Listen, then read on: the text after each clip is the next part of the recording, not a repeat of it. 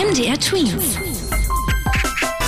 Dein 90 Sekunden Corona-Update. Seit heute heißt es auch in Sachsen-Anhalt wieder Präsenzunterricht an den Schulen, also zumindest zum Teil, denn nicht jede Schule unterrichtet jetzt alle Fächer wieder für alle Schüler vor Ort. An vielen Schulen heißt es trotzdem weiterhin zum Teil von zu Hause aus lernen, denn Vorzug bekommen oftmals die Abschlussklassen, für die der Unterricht in diesem Schuljahr besonders wichtig ist.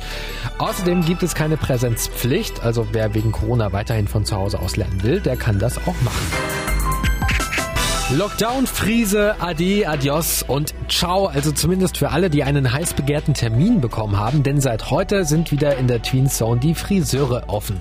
Andere Bereiche müssen allerdings weiterhin zubleiben. Deswegen gab es nicht nur Lob für diese Entscheidung, die Friseure wieder zu öffnen, denn einige Menschen finden, dass andere Branchen wichtiger gewesen wären.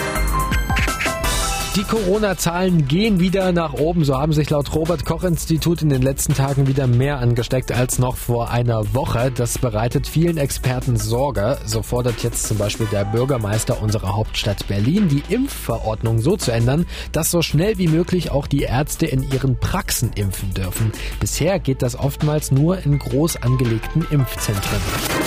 MDR Twins. Dein 90 Sekunden Corona-Update.